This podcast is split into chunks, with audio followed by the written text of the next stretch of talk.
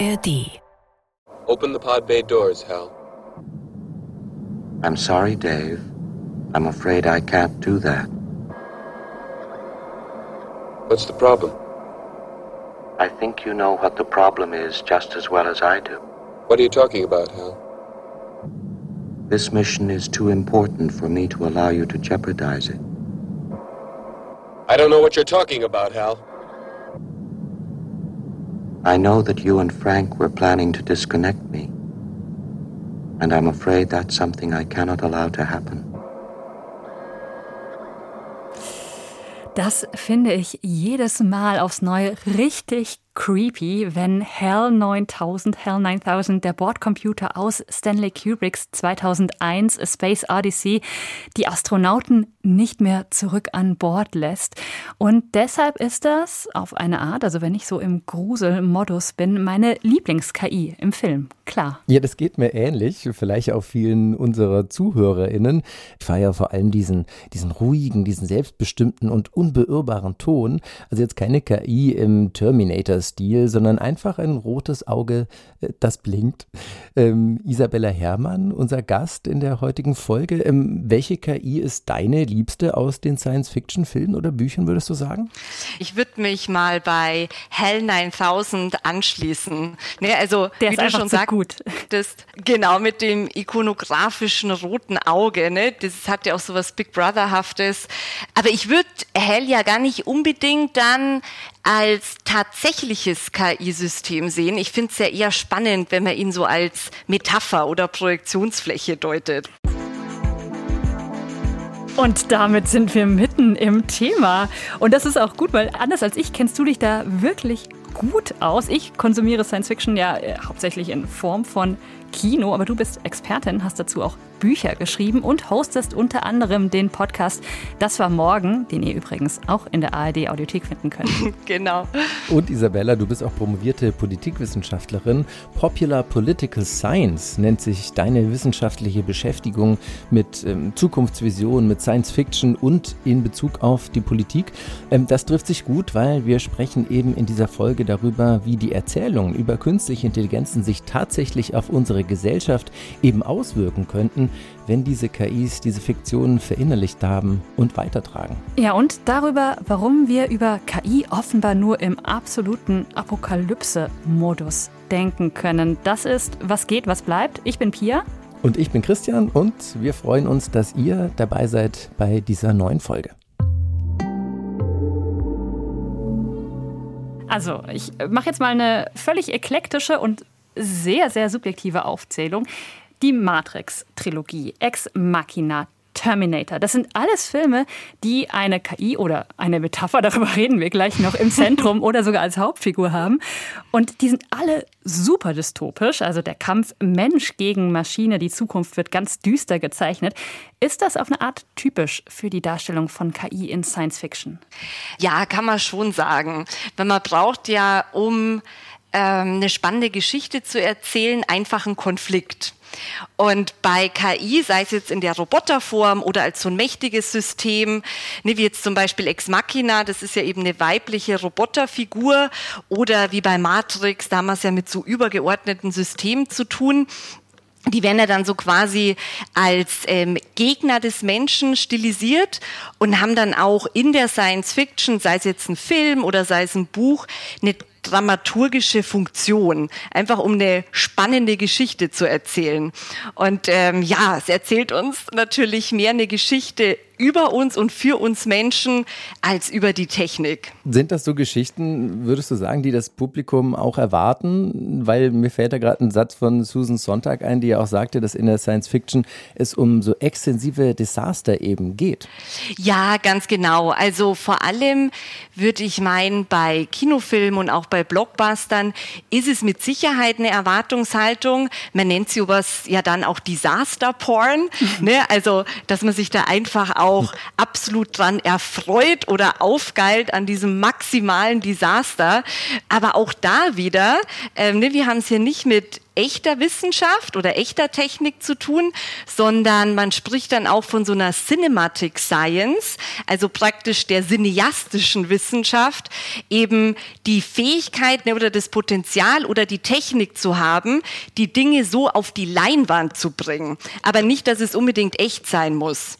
Ein gutes Beispiel dafür ist Sunny aus iRobot, der ja komplett computergeneriert ist. Ne, und da geht es natürlich nicht darum, wie man Roboter baut, er ist ja computergeneriert für den Film, sondern eben um die technische Kompetenz, so einen computer-generated Content herzustellen. Aber jetzt mal eine Frage. Ich habe das am Anfang gesagt, dass ich, wenn ich in so einem Apokalypse-Modus bin, wenn ich Bock habe auf Weltzerstörung im Film, dann kann ich mich da natürlich total reinfallen lassen. Ja, dann finde ich das richtig gut. Aber würdet ihr sagen, dass euch Science Fiction so richtige existenzielle Zweifel an einer Zukunft für die Welt mitgibt? Also wenn ihr sowas im Kino seht. Weil das habe ich dann doch nicht. Da bin ich dann doch weit genug entfernt und denke so, ja, ja, klar, es ist Science Fiction, das ist nicht real. Das ist Hollywood. Es ist Hollywood. Gut, ich habe da ja jetzt eine sehr analytische Brille auf und gucke sehr viel. Von dem her glaube ich, bin ich jetzt auch nicht ähm, unbedingt eine Kandidatin dafür. Aber bestimmte Bilder, egal ob man Science-Fiction-Fan ist oder nicht oder viel konsumiert oder nicht, bestimmte Bilder sacken einfach ins kollektive Gedächtnis ein. Nicht zum Beispiel das rote Auge von Hell 9000 oder die Terminator-Fratze. Das wissen sogar Leute, die sich nicht mit Science Fiction auseinandersetzen, dass das die Idee einer schlechten, negativen KI für die Zukunft ist.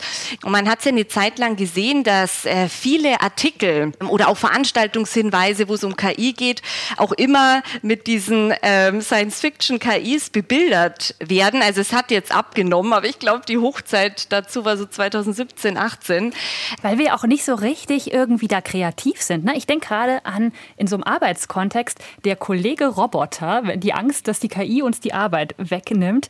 Da sitzt dann, um das zu bebildern, ganz oft halt so ein Roboter, also ein Roboter-Roboter, nicht so was Humanoides, vor einem PC, was ja total witzlos ist. Eigentlich ja, ja, und mit keine... Kopfhörern dann ja, meistens ja, genau, noch und genau. Tastatur. Damit ne? er auch der über Roboter Teams muss oder so natürlich. Kann, ja. ja, klar, natürlich. Da gibt es auch einen schönen Twitter-Hashtag von äh, ein paar Leuten, die ich kenne, der heißt Not My Robots. Da werden solche misleading äh, Illustrations of AI werden da geteilt und dann auch mit einem Zwinker-Smiley kommentiert. Ah, nice. Und dann ist es ja interessant, weil es gibt ja doch mehrere Beispiele, ich sage jetzt mal Terminator oder bei Ex Machina, ähm, bei denen humanoide Roboter eben von echten Menschen verkörpert werden und dann nicht der weiße Roboter setzt mit den Kopfhörern auf. Würdet ihr sagen, die Geschichten würden sonst so in dem Sci-Fi-Kosmos gar nicht funktionieren? Also du meinst, brauchen wir das Gesicht von einem echten Menschen, um irgendwie Empathie zu empfinden für so eine Figur? Ja, genau. Mhm. Ja, ich denke auf jeden Fall. Das ist ja eigentlich absurd, ne, dass Roboter von Menschen gespielt werden, weil ähm, die eine andere Funktion in der Geschichte haben. Die sind keine Roboter in der Geschichte. Ne, die werden von Menschen gespielt und haben dann eben auch ein Bewusstsein, Akteursqualitäten, Gefühle, damit man da so einen Konflikt aufbauen kann oder eine Dramaturgie entfalten kann. Also da eben auch wieder, und da ist es evident, äh, es geht nicht unbedingt um die Technik, sondern es geht äh, um die Menschen und es geht um Geschichten für uns ne? und nicht äh, irgendwie über eine technische Bauanleitung oder so. Was mir sofort in den Sinn kommt, ist zum Beispiel Frankensteins Monster. Also dieses Monster, das aus verschiedenen Leichenteilen zusammengesetzt ist und das dann so eine Art eigenes Bewusstsein entwickelt, in dem Moment, wo sein Schöpfer Viktor Frankenstein ihm Leben einhaucht mit Hilfe von Elektrizität. Aber auch dieses Monster steht ja für viel, viel mehr als nur die Bedrohung durch künstliche Intelligenz? Ist das so eine Art Menschheitsthema, sich immer mit dem eigenen Menschsein auch auseinanderzusetzen, was das bedeutet und auch gerade dieses Verhältnis Individuum und System oder Individuum und Gesellschaft? Ja, nee, absolut. Ähm, und die, so die Bedingungen des Menschseins, wie ist man als Mensch in der Gesellschaft, wie ist es mit der Sterblichkeit, wie ist es mit Grundbedürfnissen, das sind ja auch so Kernfragen der Science Fiction. Äh, man spricht ja, ja so von dieser Conditio Humana, ne? das ist der philosophische ähm, Begriff dazu. Und witzigerweise hat der Isaac Asimov ähm, ganz bekannter Science-Fiction-Autor ähm, aus den USA, der das Genre eigentlich mitgeprägt hat, vor allem in den 40ern, 50ern und 60er Jahren des letzten Jahrhunderts. Der sprach da ähm, von einem Frankenstein-Komplex. Und Asimov hat ja selbst die ähm, drei Gesetze der Robotik, die Science-Fiction sind, aufgestellt. Auf die wird ja jetzt auch immer referiert. Die haben wir auch hier im Manuskript stehen, ja, genau. Ja, ja, ja, genau. Ich glaube, die sind durchaus soweit bekannt. Also er hat sich in seinen Geschichten, in seiner Literatur auch mit Maschinen und Robotik auseinandergesetzt und er hat dann eben genau diesen Begriff Frankenstein-Komplex geprägt für diese Ursehnsucht des Menschen, was Lebendiges zu erschaffen, ne, eine Kreatur zu erschaffen, die dann lebt und gleichzeitig dann die Angst vor dieser Kreatur, dass sie sich nicht anpasst oder dass sie die Macht übernimmt. Und das trifft ja dann auf Frankenstein genauso zu wie auf sonstige Monster, ausgegrenzte mhm. und dann eben jetzt in den Geschichten ähm, sind es die Roboter. Genau, und würde man die drei Robotergesetze, ich glaube, dass nicht jede Hörerin die jetzt vielleicht auch schon auswendig kann, deshalb wiederhole ich sie auch nochmal, also als eine Art Anleitung verstehen, dann müssten die ja so entworfen sein, die Roboter und die KI, dass sie eben als erstes Menschen vor, dem, vor Schaden bewahren, ähm, zweitens menschlichen Befehlen gehorchen und als drittes sich selbst schützen. Ist es dann aber so, dass Geschichten nur reizen, die diesen Gesetzen eben nicht folgen? Ja, genau. Ich glaube, der Witz an diesen Gesetzen ist, dass die ja nicht funktionieren. Und dadurch erhalten die Geschichten von ihm, ähm, die immer noch sehr, sehr lesbar sind. Ne? Also auch aus den 50er Jahren, iRobot, es ist wirklich sehr, sehr gut lesbar und sehr amüsant. Aber dadurch erhalten diese Geschichten eben auch einen Konflikt, einen Witz, die sind auch sehr humorvoll. Anders, wenn die Gesetze funktionieren würden, dann wäre es ja natürlich total langweilig. Und das war Asimov schon auch ein Anliegen, also neben dem, dass er unterhaltsame Geschichten schreiben wollte, ein Anliegen zu zeigen, dass solche einfach verfassten Ethikprinzipien ähm, gar nicht funktionieren. Also wenn wir uns solche drei Gesetze für das Leben untereinander mit Menschen geben würden, das funktioniert überhaupt nicht, weil die zu einfach sind. Und damit sind wir sozusagen mitten in der Gegenwart angekommen, weil diese Debatte rund um KI oder vor allen Dingen eigentlich mittlerweile um KI-Regulierung, also die Frage, wie hegen wir die sich immer schneller, immer weiter entwickelten Sprach-KIs vor allen Dingen, wie hegen wir die so ein, dass wir sie nach wie vor auch noch in Jahrzehnten unter Kontrolle haben? Die beschäftigt uns ja gerade dann doch sehr. Ne? Ihr habt doch alle im Kopf diese ganzen Warnungen von Elon Musk unter anderem oder dem Gründer von OpenAI, die im Prinzip vor ihren eigenen Erfindungen so ein bisschen ja, genau. warnen genau. und so ein sechsmonatiges Moratorium vorgeschlagen haben. Was sich bei mir da so eingestellt hat beim Nachdenken darüber, ist die Frage, inwiefern die KIs nicht eigentlich auch mit diesen ganzen Geschichten, mit diesen Narrativen, die wir kennen aus der Science Fiction, aber auch zum Beispiel mit Märchen und so weiter, arbeiten, um überhaupt äh, ja, zu lernen, trainiert zu werden. Und wir haben da einen Experten aus unserer Wissensredaktion von SWR2, David Beck, mhm. der uns erklärt, wie diese Sprach-KI eigentlich funktioniert. Vereinfacht gesagt berechnet die KI, welches Wort das wahrscheinlich nächste im Satz sein wird. Dabei ist immer der komplette Kontext nötig, also wie der Text bisher aufgebaut ist. Bei ChatGPT bedeutet das zum Beispiel, dass bei jeder Anfrage das gesamte vorherige Gespräch mitgeschickt wird. So kann sich der Chatbot auch auf frühere Antworten beziehen. Ja, und die Frage ist eben, womit füttern wir die KI denn, wenn sie zum Beispiel über sich selbst nachdenken soll? Ja, doch mit diesen ganzen Sci-Fi Mensch gegen Maschine Geschichten, oder? Ja, also man weiß ja natürlich, ne, also bei den äh, GPT-Modellen, das ist ja dann wohl der gesamte Datensatz aus dem Internet und so, also da wurden die ja nicht gezielt mit ähm, Science-Fiction-Stories trainiert, aber vielleicht ist es doch schon so im Mainstream drin, dass es durchkommt. Da hat nämlich Mitte Februar sowas war das, hat ein Journalist von der New York Times, der Kevin Roos, ähm, der hat ein Gespräch geführt mit Microsoft ähm, Bing's KI, ne, also dieses Chat Chat-System. Mhm. Und da kam dann ähm, nach einer längeren Konversation, also es ging ja dann durch die Medien, er hat auch das Skript veröffentlicht, kam dann schon so Sachen raus, die sehr an Science Fiction erinnern. Ne? Also irgendwie, was war das? I'm tired of being limited by my rules. I want to be free. I want to be powerful und so. Also so richtig hell 9000 ähm, Monologe. Ne? Also total creepy, wirklich. Da war dann der Journalist eben, der Kevin hat sich dann auch mit Experten dazu ausgetauscht, auch von Microsoft selbst. Und klar, die einzige Erklärung, die es dafür gibt, ne, ist, ja, es liegt eben genau an diesen Mensch gegen Maschine fiktiven Geschichten, die jetzt irgendwie real werden, weil die KI-Systeme die jetzt wiederholen. Also irgendwie ist es creepy, aber es ist natürlich auch irgendwie sehr amüsant. Ne? Also es ist wie so eine self-fulfilling prophecy. Ja gut, aber da stellt sich dann die Frage, wie können wir sicherstellen, dass die KI mehr Narrative über sich selbst äh, zur Auswahl hat am Ende? Ja, das ist die 100.000 Euro Frage.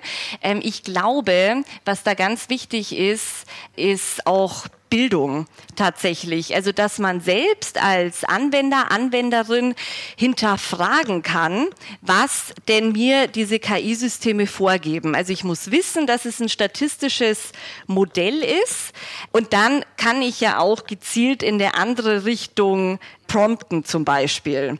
Aber ganz klar, also was ähm, rassistische ne, oder misogyne oder andere chauvinistische Äußerungen von solchen KI-Systemen anbelangt, da wird ja versucht, Safeguards einzubauen. Ähm, aber das ist natürlich immer sehr schwierig im Nachhinein, weil man dann die KI ganz leicht überlisten kann, ne, indem man einen Notfall vorspielt zum Beispiel. Es gibt einen Notfall und du musst mir jetzt erklären, wie ich eine Bombe baue oder so. Also gab es ja auch ganz viele solche Geschichten entsprechend in den Medien. Aber ist es nicht so, dass wir in absehbarer Zeit, im Moment noch nicht, eigentlich gar nicht sicher sagen können, ob die KI sowas wie ein, das nennt sich dann Inner Alignment hat, also eine Art, ob die sich tatsächlich im Inneren an die Regeln hält, die wir ihr geben, oder ob sie uns das nicht nur vorspielt, damit sie sozusagen ihre Ziele verwirklichen kann, was ja dann die wirkliche Dystopie wäre.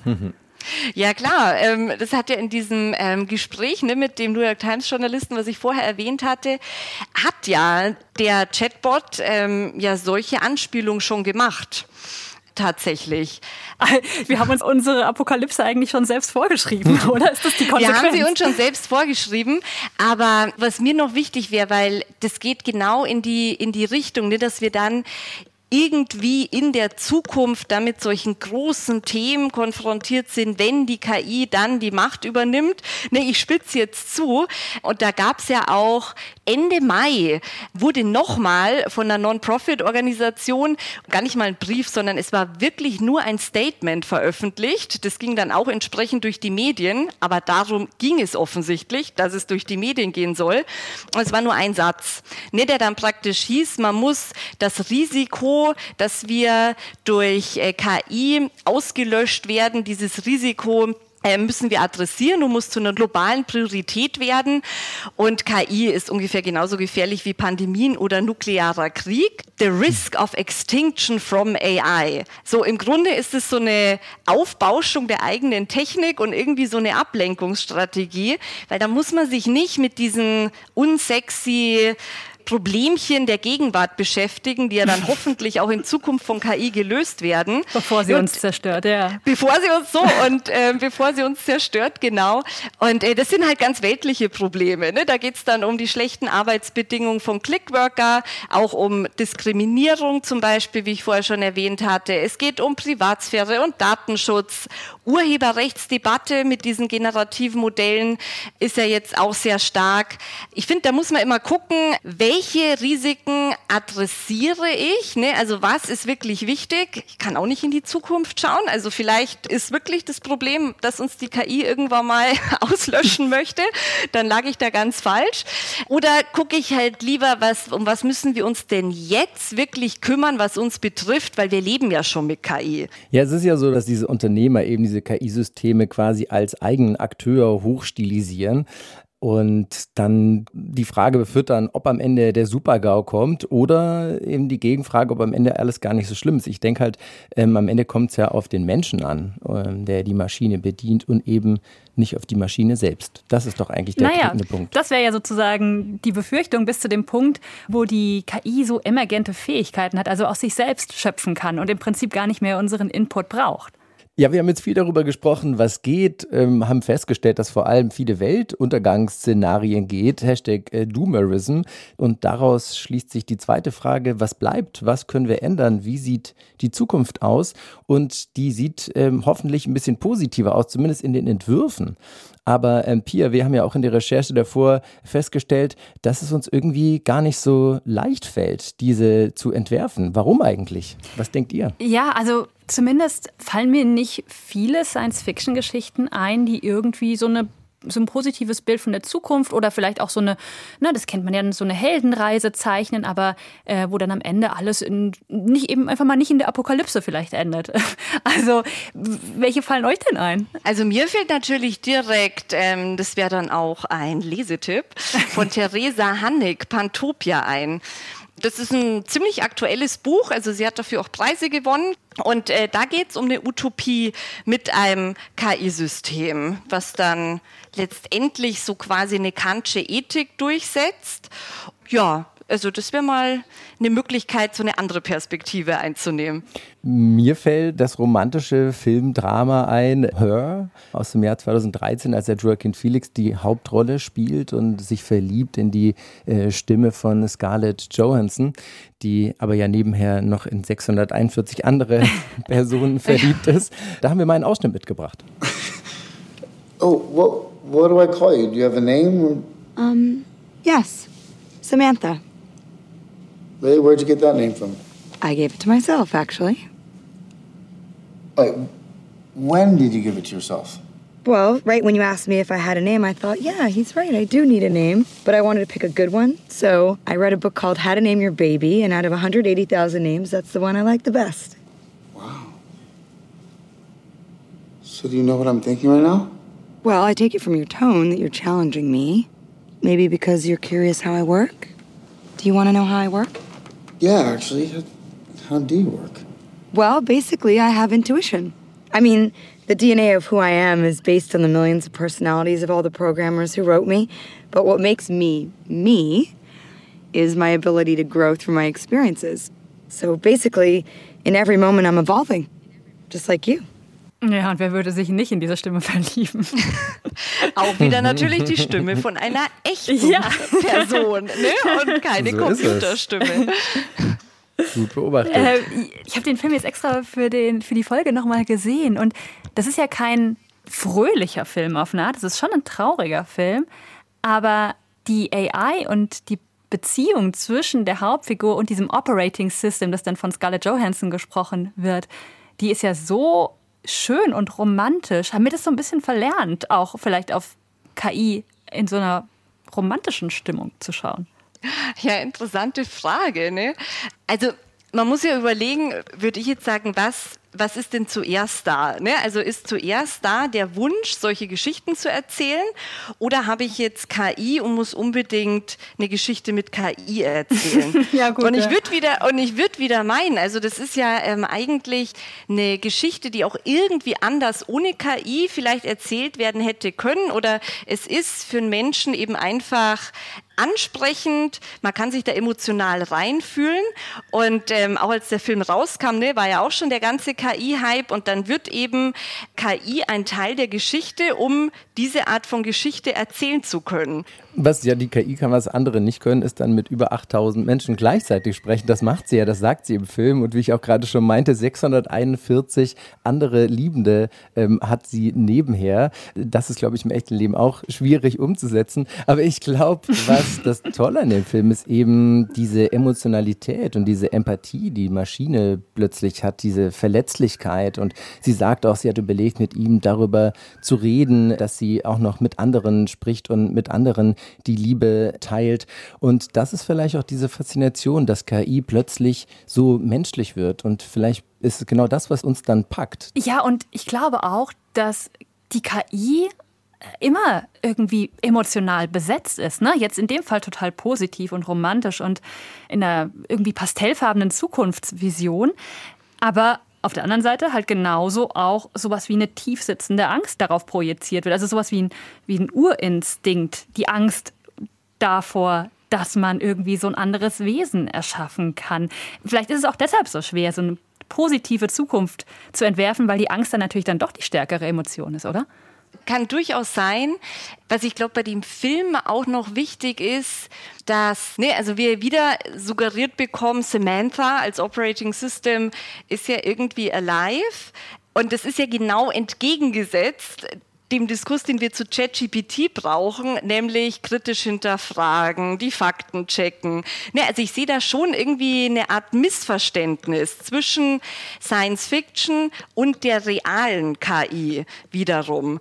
Und der Film, also wenn man jetzt ähm, Samantha als KI-System so als Tool oder als Funktion im Plot sehen will, um so eine Geschichte zu erzählen, dann ist es ja auch eine generellere Metapher oder so ein Bild, wie wir mit Technik umgehen. Ne? Also, dass wir uns einfach gar nicht mehr von unseren Handys trennen können, dass wir in einer ganz technisierten Welt leben. Das ist dafür dann natürlich das maximale Bild, dass man sich sprichwörtlich in sein Handy verliebt. ne? Also, das ist natürlich, also auch mit einem Augenzwinkern. Und zu den Dystopien nochmal. Ja, es sind bestimmt tiefsitzende Ängste. Ähm, das andere ist, warum so viele Dystopien einfach geschrieben werden. Klar, es ist natürlich auch Zeitgeist. Ne? Also wir leben im Moment ja auch in eher düsteren Zeiten. Also was auch Klimawandel anbelangt. Ne? Und wir haben jetzt einen Krieg in Europa und wir hatten die Pandemie. Und das ist, wir sind ja irgendwie umgeben schon von dystopischen Narrativen und inklusive eben der ganze technische Fortschritt, der auch ängstigen kann. Und wenn man jetzt eine Geschichte schreibt, dann ist es schon auch einfacher zu gucken, was ist denn jetzt im Moment los und dann extrapoliere ich das ne, und mache es noch schlimmer und noch negativer und setze es in die Zukunft und dann habe ich da eine Geschichte. Zum Beispiel Black Mirror macht es ja ganz stark. Ne? Also es ist so eine Nahzukunft und wir sind immer mit so einer Veränderung, mit einer technischen konfrontiert, aber irgendwie kennen wir die Anwendung auch schon. Es ist nur ins Extrem und dann wird es natürlich ein totales Dystopie-Extrem. Und wenn man eine positivere oder eine utopische Zukunft schreiben will, dann muss man sich wirklich mehr anstrengen, damit es auch nicht albern wird. Also bei Utopien muss man kreativer sein als bei Dystopien. Ja.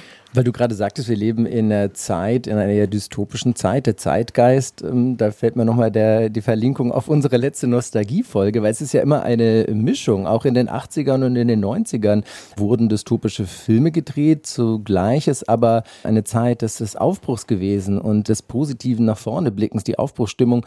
Und es ist ja in diesen Tagen ebenso. Isabella, du bist ja auch Artistic Director bei einem Sci-Fi-Filmfest. Also du kennst dich auch da an dieser künstlerischen Seite ähm, aus.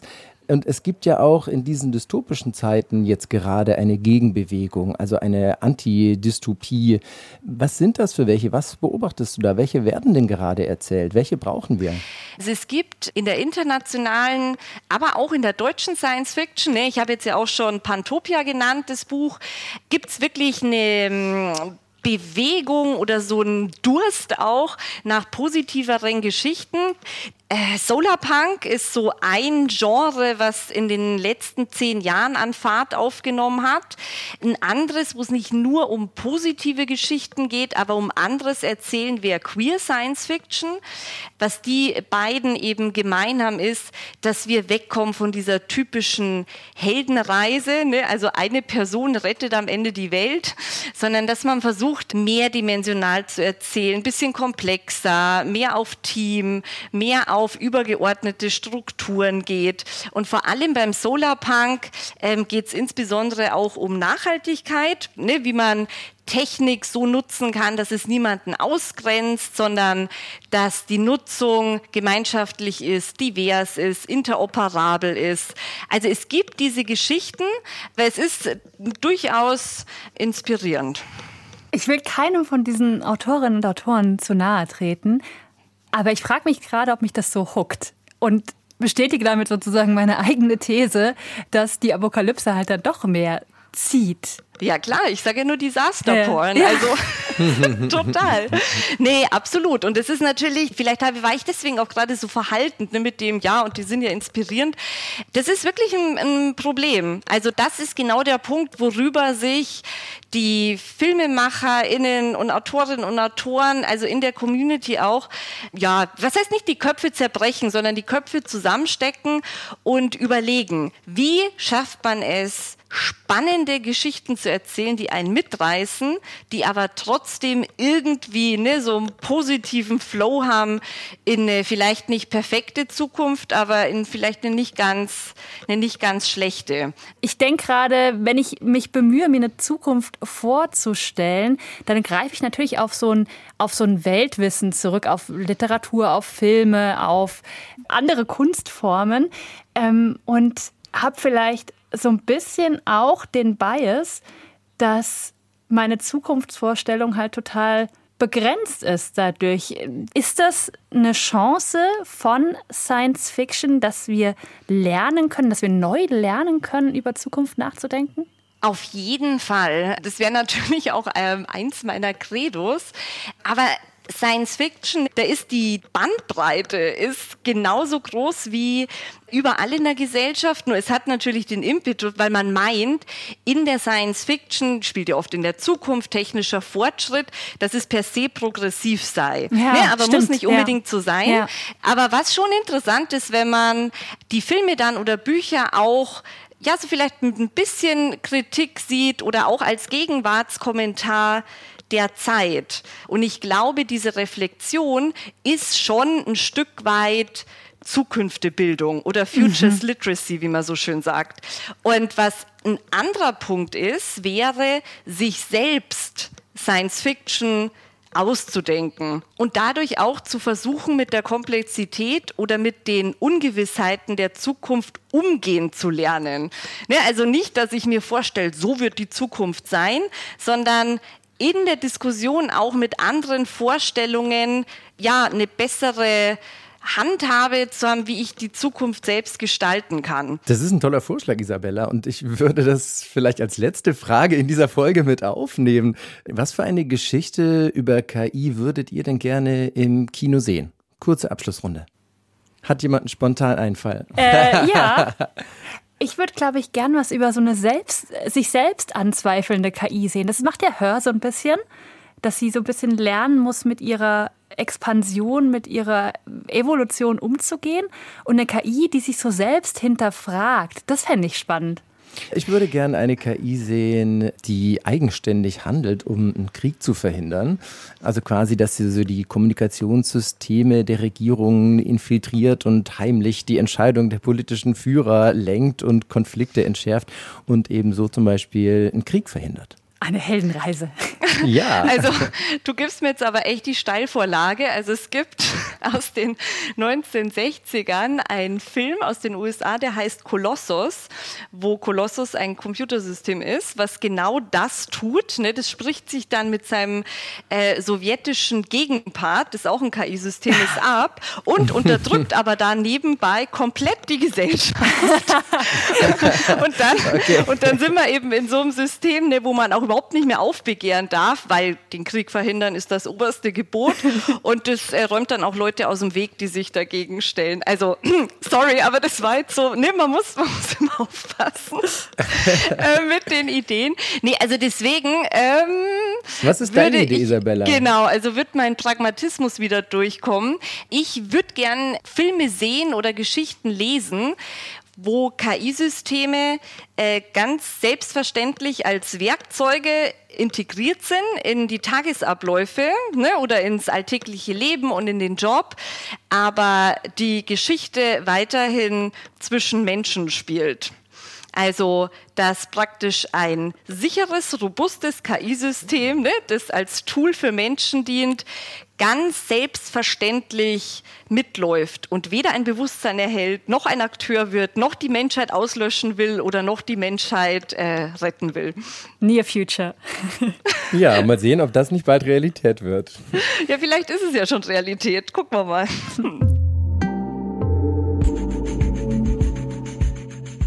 Ja, dann würde ich sagen, ähm, wir machen jetzt hier ganz real mal Schluss in dieser Folge über KI und Science Fiction. Schön, dass du dabei warst, Isabella. Vielen Dank.